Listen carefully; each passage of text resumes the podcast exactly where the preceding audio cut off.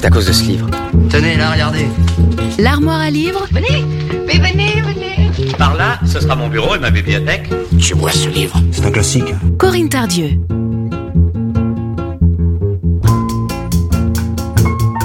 Bonjour à toutes et à tous. De nouveau ensemble et toujours en balade dans ma bibliothèque, j'ai ressorti ce livre portrait aujourd'hui d'une artiste, euh, auteur, compositeur, interprète, comédienne et dramaturge aussi.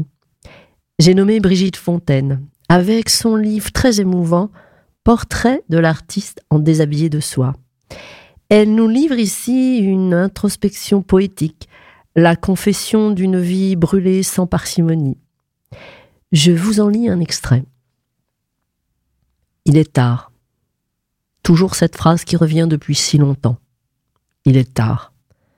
Je regarde ces cigarettes qui ne sont pas encore fumées, ces cigarettes qui m'étreignent à l'intérieur avec leur venin réconfortant. Mes doigts, ma gorge, mes poumons sont pleins de tabac. Je fume à suffoquer, sans arrêt.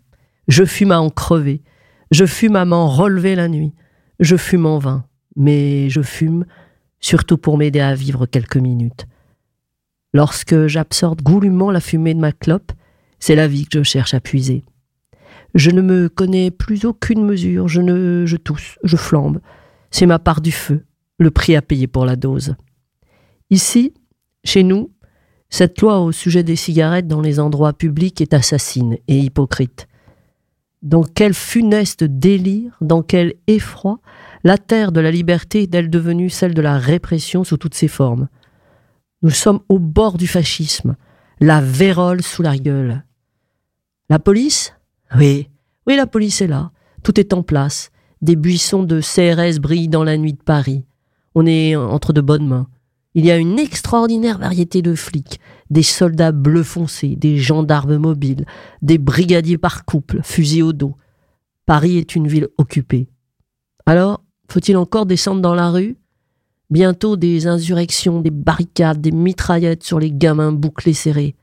En attendant, où faut-il donc aller habiter? Je songe à m'installer au Danemark, une terre dans mon rêve joli, humaine, fraîche et sans orage, où l'on peut encore fumer, paraît-il.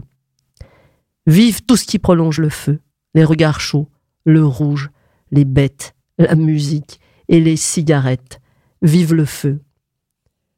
Mon nid, mon nid est le centre de ma prison, entouré d'arbres et de bras d'eau. La prison est toujours le lieu où se créent les micmacs, les obsessions ternes, les frustrations, le sommeil de l'esprit, les impossibles, les contradictions, la crainte et la paralysie. Cette obligation d'être toujours collé à soi est une infinie tristesse. Du matin au soir, du soir au matin, ne pas pouvoir sortir de soi-même, voilà la vraie prison. Mes jours sont gris, houleux, avec des éclairs bleus durs et puis des orages. Il n'y a pas de révélation, rien que de l'attente, de vieilles amitiés, de vieilles amours, des espoirs, des désespoirs. Il n'est pourtant pas temps de dormir, de rêver morne et de faire des cercles, bien que mon horizon soit borné par un mauvais mur gris, le rire surgit parfois comme un bouquet. Je vous laisse découvrir la suite. Bonne lecture et bonne écoute sur Sun. À mardi prochain. L'armoire à livres, tous les mardis sur Sun.